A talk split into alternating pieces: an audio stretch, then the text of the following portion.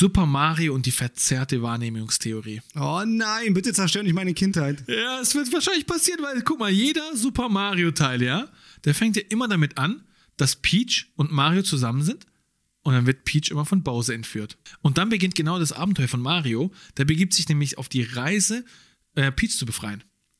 Und jetzt besagt die Theorie, was aber, wenn Peach gar nicht befreit werden möchte? Es gibt nämlich einen Teil Mario Sunshine, wo Bowser Jr. zu Mario sagt, dass Peach seine Mutter ist und dass sein Vater Bowser ihm alles über Mario erzählt hat. Und das indiziert so ein bisschen, dass eigentlich Peach gerne vielleicht auch mit Bowser ist. Und jedes Mal kommt Mario und nimmt Peach mit dem Bowser weg.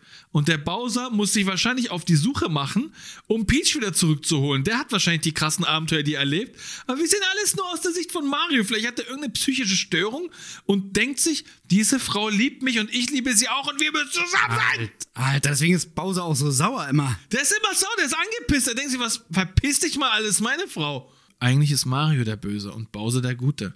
Aber wir sehen es ja, wie gesagt, nur aus der Sicht von Mario.